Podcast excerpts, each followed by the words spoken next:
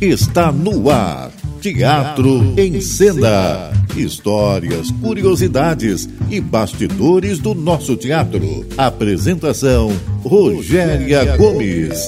Sempre um grande artista convidado aqui na Roquete Pinto, a rádio que liga o Rio.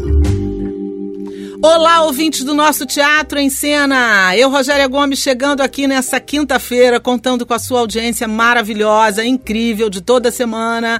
Você já sabe que Teatro em Cena está no ar, aqui pelas ondas da nossa Roquete Pinto, toda quinta-feira, meia-noite, de quinta para sexta. Lembrando a vocês que a gente também fica em podcast. Se você, por acaso, perder hoje, corre amanhã lá no podcast que você vai poder ouvir o programa dessa semana e todas as outras. Você também já sabe que o Teatro em Cena é o programa programa do Teatro Brasileiro. Aqui a gente conversa sobre histórias, bastidores, curiosidades, o que deve, o que não deve falar de teatro. Aqui a nossa onda é falar de teatro. Os nossos convidados são sempre pessoas muito especiais e que estão, obviamente, envolvidas com o teatro. E o meu convidado de hoje não é diferente, porque ele não só está envolvido, como vive no teatro desde que nasceu, literalmente. Vamos lá! Estamos apresentando Teatro em Cena. Apresentação: Rogéria Gomes. Teatro e poesia ou literatura é o que sai do livro e se faz humano. Essa é uma premissa que define com muita propriedade a proposta do espetáculo Brás Cubas, da Armazém Companhia de Teatro, obra clássica de Machado de Assis, considerada um romance original e está entre os melhores e mais conhecidos de Assis. Um texto em que um defunto, para fugir ao tédio do túmulo, escreve suas memórias. O espetáculo apresenta uma dramaturgia em três planos: memória, narrativa e contemporaneidade. O ator Jopa Moraes, que dá vida a esse defunto que eu acabei de falar, que é o condutor de toda essa trama, é o meu convidado de hoje, quem eu recebo com muito com muita alegria e muito prazer. Boa noite, Jopa. Prazer imenso ter você por aqui. Boa noite, Rogéria. Boa noite a todos os ouvintes aí da rádio, Teatro em Cena. Bom estar tá por aqui falando de teatro. Bom demais. Você é cria do teatro e do teatro no mais estrito é, sentido da palavra teatro, né? É, aquele teatro elaborado em grupo, pensado em grupo, e que por conta disso você aprendeu muitas funções, não só a de ator. Qual delas chegou primeiro para você? Ixi, acho que a que chegou primeiro foi a de espectador, que é uma função é, muito importante e às vezes meio vilipendiada, como se ela, como se o espectador não tivesse ali na no momento do espetáculo, um papel tão fundamental de fazer com que aquele pacto acontecesse. É, bem, eu sou, eu sou filho de um, de um diretor e de uma atriz de teatro, Paulo de Moraes e a Patrícia Selon, que fundaram uma companhia chamada Armazém Companhia de Teatro no Paraná, em Londrina, no interior do Paraná, em 1987.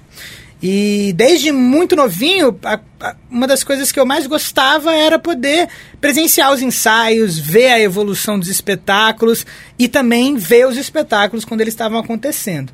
Claro que, né, também dormi muito em cabine, fiquei muito na coxia, dei muito trabalho também nesse sentido, mas acho que a primeira função de todas foi de espectador, apreciador, né? Mas das funções que você exerce, por exemplo, como você é ator, você é dramaturgo, você tem várias pegadas dentro do teatro. Qual Sim. dessas se aproximou de você primeiro? Então, eu, eu, eu comecei no grupo, na Armazém, com 18 anos como ator, mas desde antes disso eu era designer da companhia. É, desde uma peça que a Armazém fez em 2012, chamada A Marca da Água. Eu sou designer da companhia, então digamos que eu fui entrando pela beirada. Mas você pensava em ser ator? Isso não, isso quando não... eu era adolescente, não. Assim, acho que eu sempre pensei em ser artista, mas essa vontade de estar em cena foi surgindo muito aos poucos e muito projeto a projeto, assim. Uhum. Quando a gente fez o Jinx Morreu, que foi a primeira peça que eu fiz como ator na companhia, era muito uma vontade de contar aquela história, que era um texto original do Paulo e do Maurício Arruda Mendonça, que também assina Sim, que também a dramaturgia, a dramaturgia do Brás Cubas. Do Brás é. é... E daí eu fui ficando, tomando gosto pela coisa. E quando você se descobriu ator? Me descobri ator? Caraca! Eu acho que eu me redescubro todo dia isso. É sempre, é sempre uma. É, parece um certo clichê dizer isso, mas realmente cada dia é um novo dia, né? Em cena, assim, né? É, dia desses, semana passada, assim, eu entrei em cena no, no espetáculo no Brás Cubas fui, fui tomado por uma sensação assim quase amadorística, de que eu falei, meu Deus, eu vou esquecer todos os textos, assim. E eu passei os primeiros 20 minutos da peça, não esqueci texto nenhum, fazendo. É, só eu sabia o quão nervoso eu tava, assim, mas quase como se eu tivesse entrando em cena pela primeira vez. Então, sinceramente, acho que é uma decisão que é tomada diariamente, assim. Mas de uma forma mais clara, em algum momento que eu falei, cara, vamos dar uma continuidade a isso. É Hum, acho que quando a gente foi fazer o Hamlet em 2017, ali eu já tinha na minha cabeça que, não sei se eu ia ser ator minha vida inteira, mas que seria uma caminhada que eu tentaria por um tempo. Aliás, um ótimo espetáculo, eu lembro de você, com cabelo grande. Isso. Totalmente diferente do que você está agora. Muito bom, como sempre, os espetáculos da companhia são ótimos. É, mas aí é uma, é, uma, é uma trajetória, né? A pessoa Sim. vai se descobrindo. Ainda mais você, que é filho de atores e diretor e tal, que vive. É, tem que ser uma descoberta realmente mais intrínseca, né? Porque é quase que seguindo a boiada, né? É. Aquela coisa assim, né? Uhum. É, e como dramaturgo, o que, que te interessa falar? Essa é uma pergunta complicada.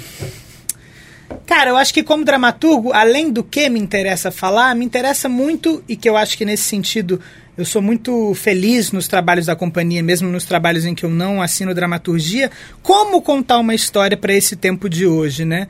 É, de que modo a gente consegue, usando esse veículo tão ancestral e que também pode tantas vezes ser tão chato, entediante, que é o teatro, assim, de que modo essa coisa de estar na presença do público ali naquele momento pode criar uma conexão diferente da que a gente tem nas outras mídias, assim. Então, mais eu acho do que os assuntos, o que me interessa muito na forma teatral é, é essa coexistência em tempo real entre a plateia e, e, e os atores e como é que o texto pode ajudar a criar uma conexão através disso. Você é cria do teatro contemporâneo, digamos assim, né? Você, é dessa, você acompanha o teatro desde que nasceu, mas o seu ofício acontece na contemporaneidade. Uhum. Qual é a tua visão, como um jovem ator, desse teatro que está sendo feito agora? do teatro que vai representar esse tempo? Minha visão é que o, o, teatro do nosso tempo ele é muito multifacetado, assim, né? Eu sinto que a gente tem uma. Um, vive um momento muito privilegiado de que a gente está tendo acesso a narrativas muito diversas que a gente talvez nunca tenha tido na arte ocidental, né, de questões identitárias, raciais, é, e, e, e também aprendendo cada vez mais como falar do Brasil a partir de uma perspectiva nossa, né? Mas ao mesmo tempo sinto que as estratégias são muito diferentes, né? Tem gente que, que, que, que procura um teatro mais narrativo, um teatro mais performático, um teatro mais documental.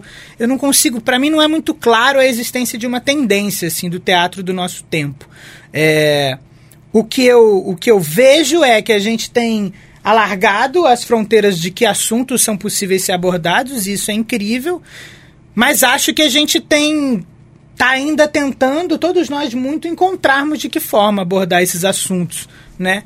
De modo a tratar eles com profundidade. Mas você acha que o teatro contemporâneo está cumprindo o papel de falar da sociedade atual? Olha, principalmente depois da pandemia, eu, eu, eu a, a, volta do teatro da pandemia, para mim, ela foi muito feliz, assim.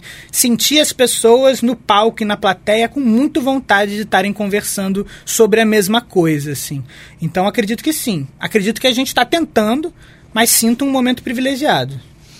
Pergunta do internauta para você que o bloco está terminando no que o seu pai mais te influenciou e no que a sua mãe mais te influenciou. Caraca, esse internauta... Keila, né? Keila, eu acho que é Keila Mota. Keila, se eu errei seu sobrenome, me perdoa. É, um beijo para você e obrigada pela pergunta. Caraca, Keila, você tá você quer uma bíblia, né? Ou, ou, você quer um silêncio constrangedor. Nossa, vamos lá. O que, que eles mais me influenciaram? Repare que ela perguntou separadamente dois, né? o que a sua mãe e o que o seu pai Caramba, isso é muito difícil. É, eu vou responder conjuntamente, porque eu não tenho agora que eu acho que as ferramentas para separar. Mas o que você falou no começo aqui do programa sobre essa vivência de teatro de grupo, ela é muito valiosa, assim, porque ela não é vou, vou, vou tergiversar um pouco para chegar na resposta, mas assim, tem uma coisa curiosa que é só na, só na América Latina a gente usa essa nomenclatura teatro de grupo para falar de grupos de teatro, né?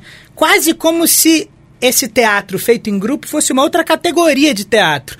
E talvez ele seja mesmo, porque ele é uma tentativa da criação não só de criar em coletivo, mas de um teatro que é voltado para a existência e manutenção dessa forma de vida coletiva, né?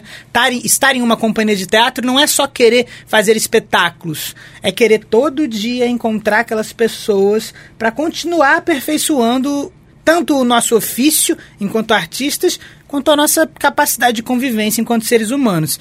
Então acho que esse modo de viver em grupo e de pensar o teatro não a partir de um ponto de vista individual, mas a partir da possibilidade de criar com outras pessoas, é o que eu levo como, como sei lá, legado. Ensinamento, disso. né, talvez. Sim. É isso, minha gente. Então, continua mandando pergunta pra gente, tá? Que ajuda a brilhantar ainda mais o nosso programa. Fala com a gente. Teatro em Cena no rádio, arroba gmail.com. A gente encerra o bloco ouvindo um pedacinho da música Não Leve Flores, de Belchior, que está no espetáculo Brás Cubas, com o nosso Jopa, e a gente volta já. Não sai daí. Esse intervalo é só pra você tomar uma água e volta correndo, correndo, que a gente já tá voltando. Não cante vitória muito cedo, não, nem leve flores para a cova do inimigo. Que as lágrimas do jovem são fortes como um segredo, podem fazer renascer o mal antigo. Tudo poderia ter mudado, sim, pelo trabalho que fizemos. Voltamos a apresentar Teatro em Cena. De volta com o nosso Teatro em Cena de hoje, eu estou conversando alegremente, prazerosamente com Jopa Moraes, que está no espetáculo Brás Cubas, da Armazém Companhia de Teatro, que ele, como já explicou aqui, já falou, é uma companhia criada pelos seus pais, Paulo de Moraes e Patrícia Selonck. É... Jopa, falando em trabalhos, é, você tem trabalhos fora da companhia também. Sim. Né? São, você exerce coisas, ou seja, tem vida fora da companhia. É, o que, que você leva dessa vivência da companhia para esses trabalhos que você faz fora? Cara, os trabalhos que eu faço fora da companhia são principalmente direções minhas, né? São textos e direções minhas. E eu acho que eu levo uma coisa muito parecida, assim, eu tendo a trabalhar com as mesmas pessoas que são amigos de longa data e a tentar que os projetos não sejam só um fim em si mesmos, mas a uma tentativa de estreitar esses laços e, essas, e essa pesquisa. Eu bato muito nessa tecla, mas é porque, para mim, essa vontade de trabalhar em grupo, ela é, é ela é um modelo de criação, ela é um modelo econômico, ela também é um modelo político, mas ela é um modelo afetivo, uma tentativa de fazer com que o afeto e a criação estejam muito próximos e isso eu levo para os meus projetos sempre, assim. E você tem também uma linha de pesquisa muito particular, né? Sim. Que passa por alguns, por algumas e várias linguagens. Sim. Fala um pouquinho dessa proposta. O que, que você Cara, nos espetáculos procura? que eu, que eu mesmo dirijo, assim, eu é, são espetáculos bem diferentes, mas eles partem de uma tentativa, vários deles, de falar sobre o Rio de Janeiro é, e de. Acho que o, que o que eu tento trazer um pouco são as minha, minhas vivências, né? Eu tento trazer muito sempre, de alguma forma, na estética que eu, que eu crio em cena, uma mistura se não necessariamente do funk carioca enquanto ritmo, mas pelo menos enquanto atitude postura e, e, e até como possibilidade narrativa.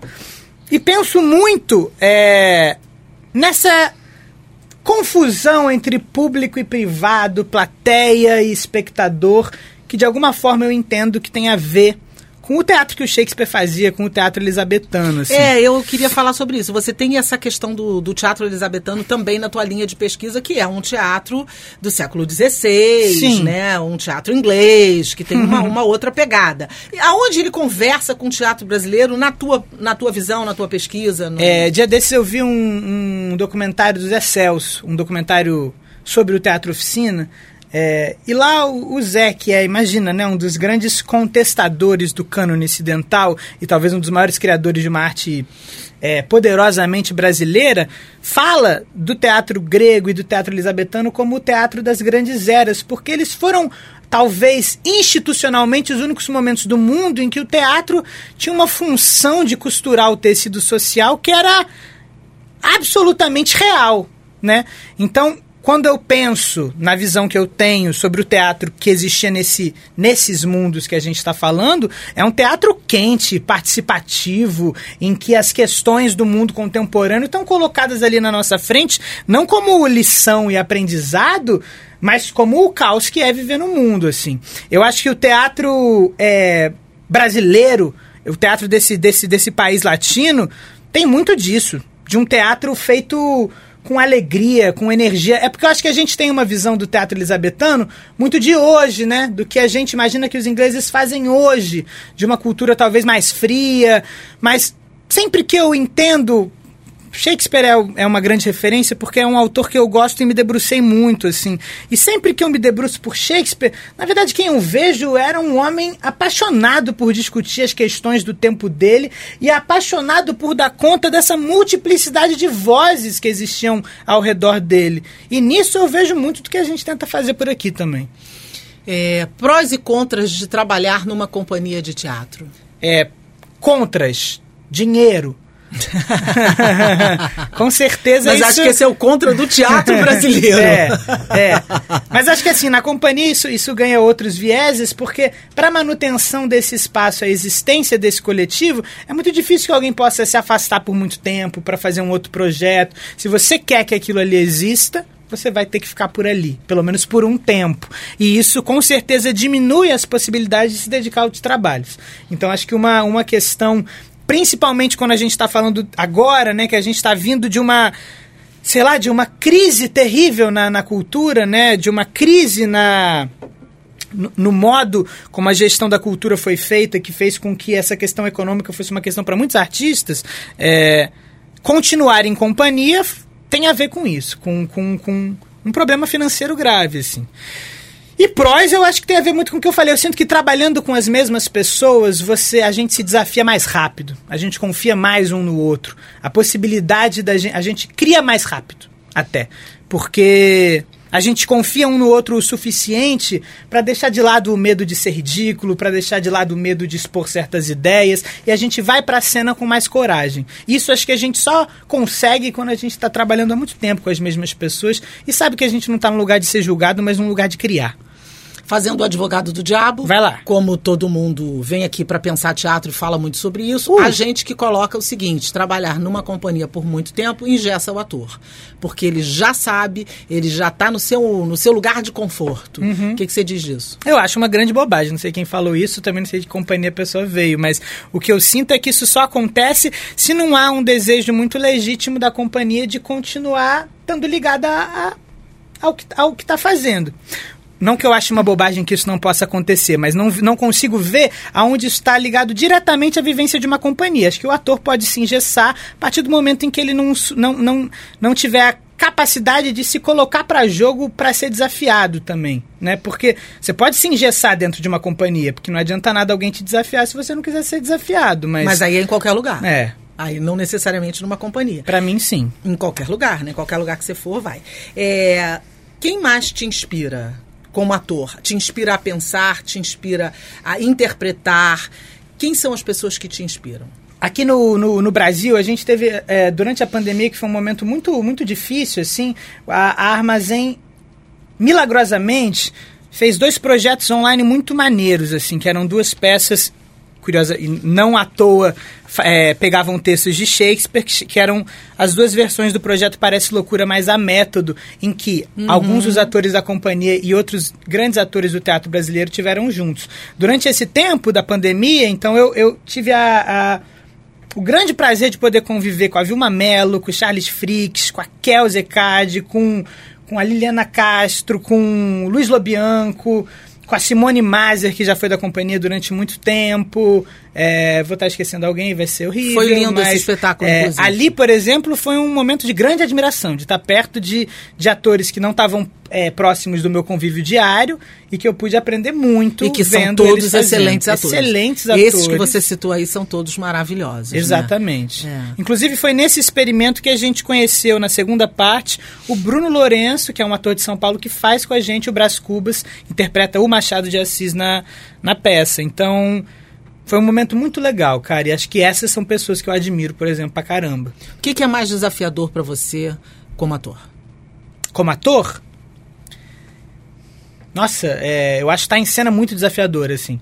É, eu dirijo, eu escrevo, eu, eu faço um monte de outras coisas. É, embora eu ache que, que, que, escrever talvez seja mais difícil porque é o mais solitário, é, atuar te, te, te, coloca num estado de vulnerabilidade que é sempre um grande desafio, assim, né? É, eu percebo muito em mim mesmo, assim, quando eu estou dirigindo uma peça, normalmente eu fico falante, eu quero sair todo dia, quero encontrar amigos, quero falar do que eu estou fazendo. Quando eu estou atuando, eu vou ficando recolhido, vou precisando de cada vez mais tempo para me recuperar daquelas horas de ensaio em que você se abre, se coloca, mostra. Então acho que a coisa tudo para mim atuar é muito desafiador, assim. É, e é um trabalho que eu sempre faço com muito cuidado, muita dedicação. Os dias de apresentação, para mim, são dias quase sagrados, porque eu sei que quem está indo ali muito provavelmente não vai voltar, vai ver a peça só aquela vez e a vontade de entregar um, um trabalho potente é muito grande, assim. Maravilha. Vamos embora para a pergunta do internauta que o bloco está terminando, mas o programa não tá, minha gente. Então se liga aí que ainda vem o terceiro bloco e lá tem aqueles convites incríveis para vocês. E hoje tem convites maravilhosos. Fica ligadinho na gente. Pergunta do internauta para você. Quem pergunta é a Angela Lopes. Ela quer saber o que que você não faria como ator. Não sei se eu tenho algo que eu não faria como ator, assim. É... Acho que talvez eu não fizesse é, publicidade para campanha política, não sei. É, sinceramente, o que a gente faz em cena só descobre a cada espetáculo. E se for uma história que eu tô afim de contar, eu já fiz tanta coisa, já fiquei pelado em cena, já. De tudo um pouco, assim. Vale tudo pelo personagem, aproveitando? Ah, olha, vale. Vale? Vale. Então tá bom. Com essa, a gente vai pro intervalo, você vai tomar um cafezinho, uma água e volta já que Teatro em Cena continua aqui com essa conversa maravilhosa com o Jopa, que está no Brás Cubas e a gente vai falar sobre o espetáculo já já. Volta aí que a gente já tá voltando. Pois todo compositor contemporâneo precisa conhecer de urânio.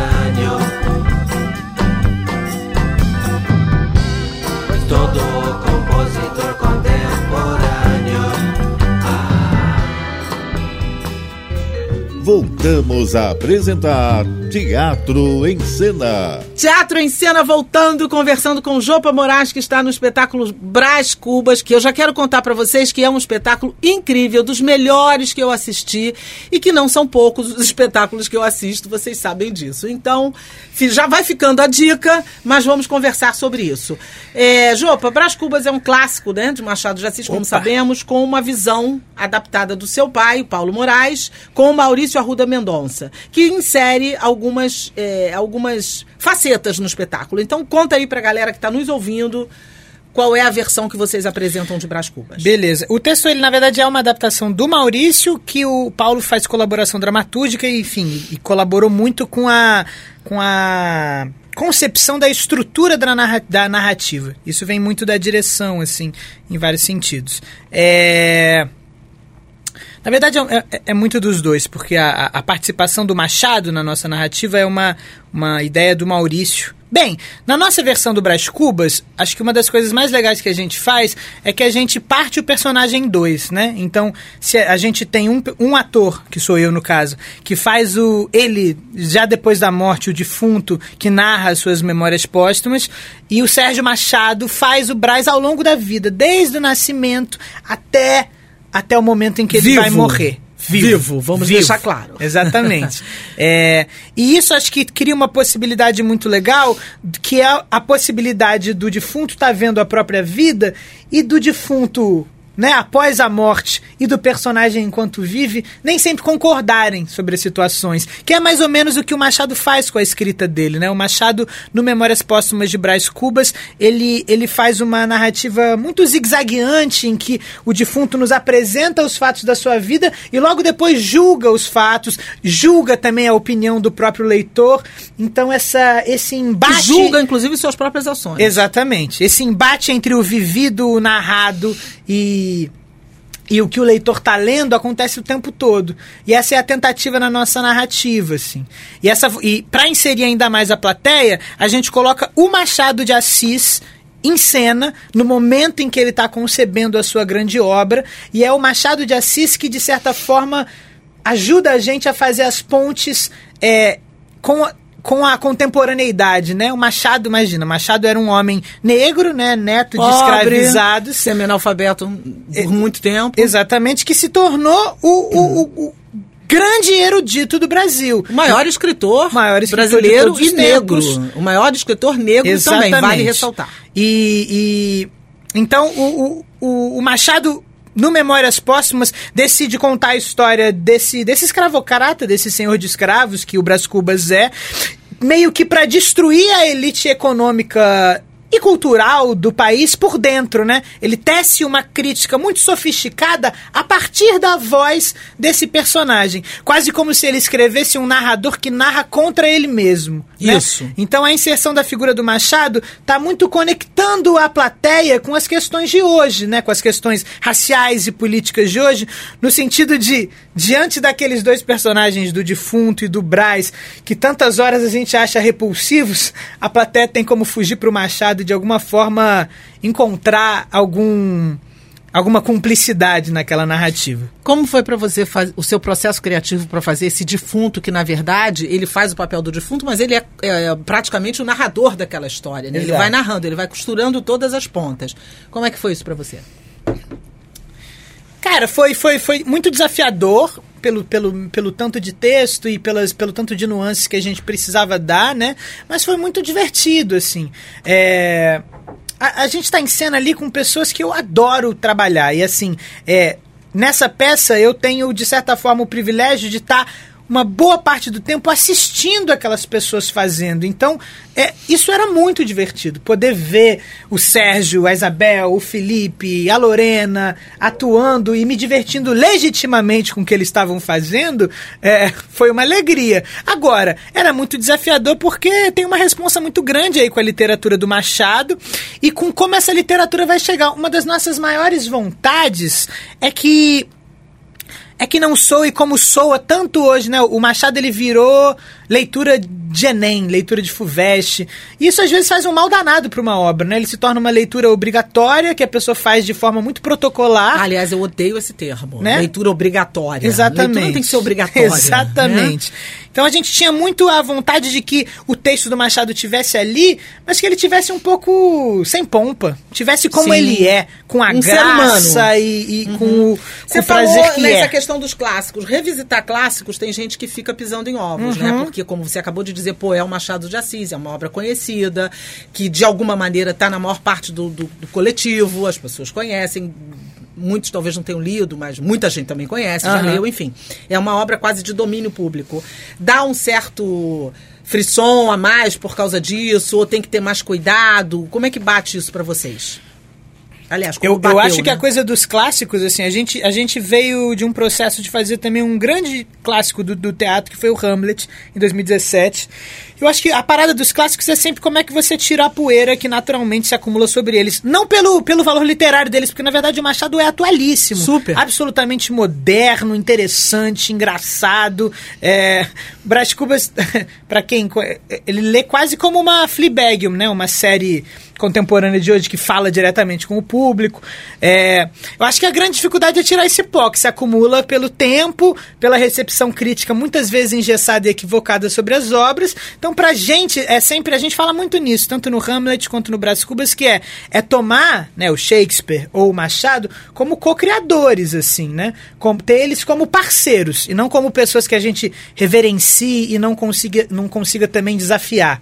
Então, pra gente o processo é sempre esse. Como é que a gente se aproxima disso? Claro, tendo respeito, mas não tendo uma reverência cega, que faça com que a gente crie uma coisa que não conversa com a gente, assim. Teve calcanhar de Aquiles pra você na construção desse personagem? Ixi, calcanhar de Aquiles, acho que teve um monte de dificuldades, assim. É.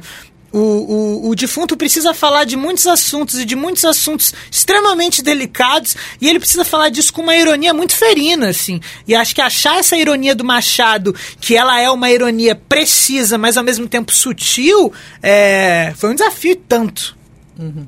Mas ficou, o resultado ficou muito bom. Ah, e você que me disse. E é isso aí. tu dizes, como disse Jesus Cristo. Então, mas é um resultado, como eu disse a você aqui no início do programa, antes da gente entrar no ar, é, é um espetáculo em que tudo conversa muito bem e todas as coisas um, além de conversarem muito bem, o resultado final de cada etapa do processo se vê que é uma coisa que deu certo. Que massa. O resultado final deu muito deu, deu bom, como a gente diria. Sim. Pergunta do internauta para você. Que o bloco já. Aliás, o programa está acabando, né? Qual personagem você gostaria de interpretar que ainda não interpretou? E qual dos que já fez faria diferente se pudesse? Maria. Não, Maria não, desculpa. Marco Antônio Souza. Marco Antônio, você é. Caralho, vamos embora. Cara, eu tenho muita vontade de interpretar um personagem do Ibsen, chama Pirguinte, que é quase uma espécie de, de Macunaíma que o Ibsen cria, que é um personagem que faz uma, uma jornada pelos, pelos fiordes é, e pelo mundo todo. Esse é um personagem que eu tenho muita, muita vontade de, de interpretar. É, e que personagem eu faria diferente? Acho que. Acho que nenhum e todos, né? Porque essa diferença não é uma diferença total, mas eu posso dar um exemplo aqui. A gente fez uma peça chamada Angels in America antes da pandemia, que é uma peça que se passa durante a epidemia de AIDS em Nova York. Quando a gente fez ela de novo, depois de ter vivido uma pandemia de saúde pública, é... a peça ganhou um monte de outras camadas que só ganharam porque eu vivi aquilo. Então, acho que à medida que o tempo vai passando, o ator vai, vai, vai complexificando os próprios personagens. Ou espero eu. Uma peça memorável que você fez ou assistiu? Fez ou assisti? Sim. Olha, que eu fiz uma peça memorável. Eu acho que é o Angels in America que eu acabei de falar. Eu, era um personagem muito desafiador. Era uma peça que tinha mais de cinco horas de duração. isso que eu ia falar, era bem longa. Mas que era muito dinâmica e legal e que foi um momento muito feliz para a companhia. E uma peça que eu vi, cara, tem uma peça do Márcio Abreu da Companhia Brasileira que ele fez, se eu não me engano, em 2015 ou 16, chamava Projeto Brasil, que, que me marcou muito. Eu gosto muito do trabalho do Márcio e essa peça em especial foi foi muito muito impactante. O que que você anda lendo? O que, que eu ando lendo? Olha só, eu tô lendo agora. Eu tô há um tempo me debruçando sobre, sobre os dramaturgos gregos. Agora, nesse momento, eu tô lendo As Rãs, do Aristófanes, que é uma comédia deliciosa sobre Dionísio indo até o Hades para tentar ressuscitar dois dramaturgos. E eu estou lendo Como Enfrentar um Ditador, da Maria Ressa, da Companhia das Letras, que eu recomendo. Vale muito a pena, altamente contemporâneo, importante para esse momento que a gente está vivendo. Agora chegou a hora na nossa dica, minha gente. A dica, a minha dica dessa semana vai para Vale Tudo, década de 80, Vale Tudo musical com a Sandra Sai, grande elenco, no teatro. hum, Claro Rio, em Copacabana, com várias sessões, inclusive sessões à tarde, gente. Se liga, sábado e domingo tem sessão à tarde também. É um espetáculo muito interessante que faz uma releitura da década de 80. A gente já recebeu o dramaturgo aqui no programa e é a minha dica da semana. A tua dica qual é, Jopa? Cara, minha, minha amiga Vilma Mello, que fez comigo duas peças durante a pandemia, tá em cartaz com o espetáculo dela Mãe de Santo, um monólogo muito bacana, que tá, se eu não me engano, no Teatro Glauci Rocha. Ela tá em cartaz nos mesmos dias que a gente, então primeiro vocês vão ver o Brás Cubas e depois Isso. podem ver Mãe A semana é longa, dá pra ver os dois e é uma excelente dica, viu? Minha querida teve com a gente aqui há duas ou três semanas atrás e o espetáculo é maravilhoso, eu também recomendo muitíssimo. Galera, agora chegou a melhor hora do programa. Eu sei que você está aí do outro lado só aguardando. Então vamos lá. É, o primeiro ouvinte que escrever pra gente no Teatro em Cena, no rádio, arroba gmail.com, vai ganhar um par de convites para para Brás Cubas, no Centro Cultural Banco do Brasil, que fica na 1 de março, que a gente está em cartaz de quarta a domingo até 1 de outubro. Quem ganhar esses ingressos, cara, não vai se arrepender, porque a peça tá uma delícia. É verdade, não vai mesmo. Vai, eu sugiro que você escreva correndinho pra gente agora. O segundo vai ganhar para essa dica que eu acabei de dar, o musical Vale Tudo, que está no Teatro Claro Rio. E o terceiro vai ganhar para uma programação do Teatro Sesgan Rio, que está acontecendo nesse final de semana. Jopa, quero te agradecer muitíssimo a sua participação no nosso programa. Muito, Foi um muito prazer obrigado, te, Rogéria. te receber, conversar com você, saber das suas histórias e falar desse espetáculo que realmente é um espetáculo incrível, como a gente conversou aqui. Eu tenho certeza que a galera que nos ouviu vai prestigiar vocês. Tomara. Muito obrigada, tá? Valeu, valeu. Venham ver a gente. E um beijo pro seu pai e um beijo pra sua mãe. Tá Vou bem? mandar. É isso. Eu quero aproveitar para agradecer aos nossos técnicos, ao Bruno, que está de volta com a gente hoje. Diz ele que já vai embora, mas por hoje ele está. A nossa produção, aos nossos parceiros e a você, ouvinte, razão da gente estar aqui toda semana, procurando fazer um programa bacana, interessante e falando de teatro. Você já sabe como fala com a gente. Teatro em cena no rádio, arroba gmail.com e toda quinta, meia-noite, de quinta para sexta, a gente está aqui. Boas da Cultura, com Rogéria Gomes, aqui na Roquete Pinto. Boas da Cultura. Gente querida! Eu, Rogéria Gomes, passando aqui para deixar com vocês as boas da cultura, compartilhar o melhor dos melhores das dicas culturais que estão acontecendo essa semana. E tem atrações para todo gosto, inclusive gratuitas. Então vamos lá, minha gente, pega o celular para gravar, pega o bloquinho, anota, grava, mas não perde porque tem coisa muito bacana para vocês. E se por acaso você perder, corre no podcast amanhã, a partir de amanhã manhã, que vai estar tá tudo por lá. Lembrando a vocês que hoje a gente tem programa, hein? Teatro em Cena, meia-noite. E já já eu vou dizer para vocês quem vai estar com a gente no programa de hoje. Bora pro Boas! Vigésima mostra do Filme Livre. Apresenta 180 filmes de todo o Brasil, entre curtas, médias e longas, com representatividade de todas as regiões do Brasil. Acontece do dia 14 ao dia 24 de setembro em vários pontos da cidade, entre eles Estação NET Botafogo, CCBB, Centro Cultural da Justiça Federal e Cinemateca Doman. Esse evento é gratuito e a programação você confere em mostralivre.com. Noel é coisa nossa. Espetáculo que homenageia a vida e a obra do grande compositor Noel Rosa, passando por seus grandes e imortais clássicos. No elenco e direção musical, Alfredo Del Penho, Fábio Henriques, Julie Vem e Dani Câmara, com direção de Cacá Murtê e dramaturgia do querido amigo e imortal Geraldo Carneiro, de quinta a sábado às 8 da noite, domingo às 17 horas e no dia 23 do 9 vai ter também às 8 da noite, no Teatro Prudential, na Rua do Russell, 804, na Glória. Chegando também à telona o filme Ângela, um longa que apresenta a vida da socialite Ângela Diniz, assassinada por seu namorado Doca Street em 1976. Foi um caso que teve uma repercussão imensa na época. Você confere aí a exibição na sua cidade porque já está acontecendo. Um bonde chamado Teresa, um espetáculo que faz uma homenagem à sétima arte, ao cinema, através da vida de uma personagem que vive sempre no teatro, com um monólogo com Álvaro Figueiredo, texto e direção de Rodrigo Murá.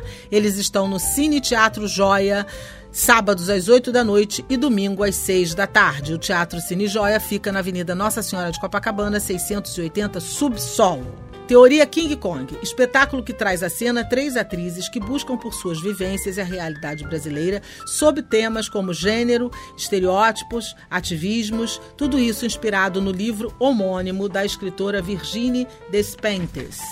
No elenco, Amanda Lira, Ive Souza, Verônica Valentino com direção de Yara Novaes. O espetáculo está no Sesc Copacabana, de quinta a domingo, às oito e meia da noite. E nesse sábado, especialmente, tem sessão extra às 17h30. N, o musical. Grande espetáculo da Broadway, aborda a história da menina N, que vive num orfanato, comandado por uma divertidíssima diretora, a senhora Hemigan. E ela, a menina tenta fugir e daí se desenvolve toda a história do musical.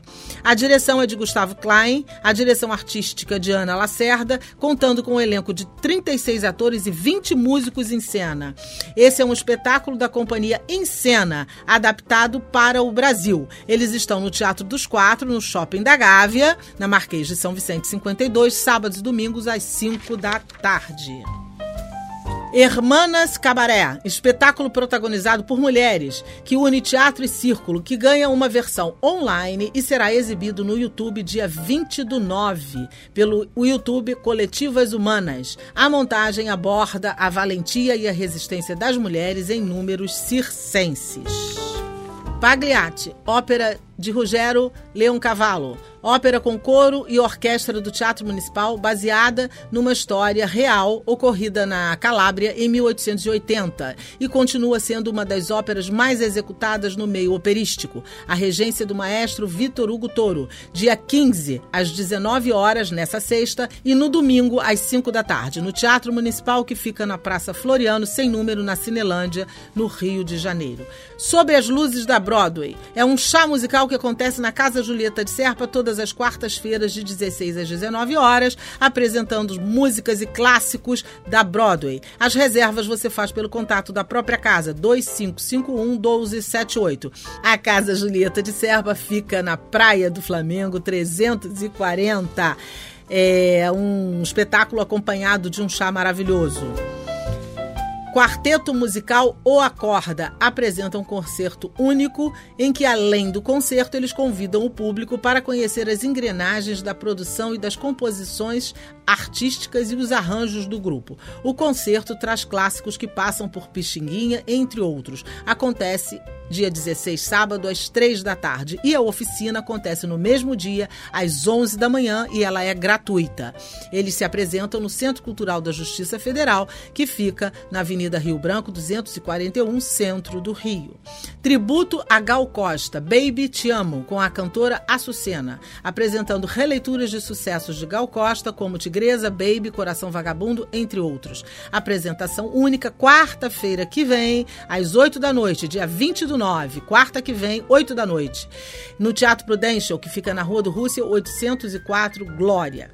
E agora, o espetáculo do humorista e comediante Afonso Padilha, que fala de forma bem-humorada sobre conflitos geracionais, masculinidade, medos, paternidades, padrões de beleza, entre outros temas, com referências pessoais. Apresentação também única no próxima quarta, dia 20 do 9, também às 8 da noite, no Teatro Riachuelo, que fica na Rua do Passeio 30 38, centro do Rio.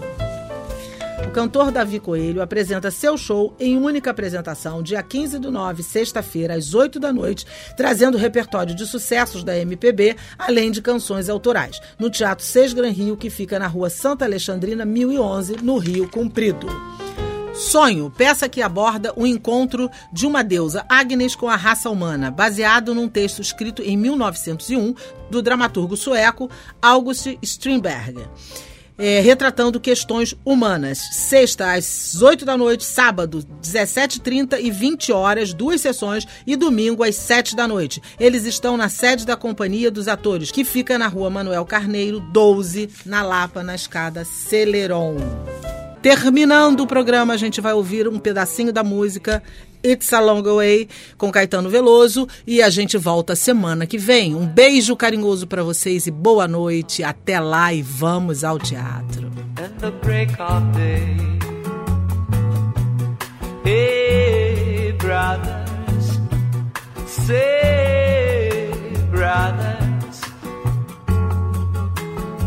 Long, long, long long, long, long way. It's a long way. It's a long, it's a long, long, long, it's a long. Você ouviu Teatro em Cena. Apresentação Rogéria Gomes. Aqui na Roquete Pinto, a rádio que liga o Rio.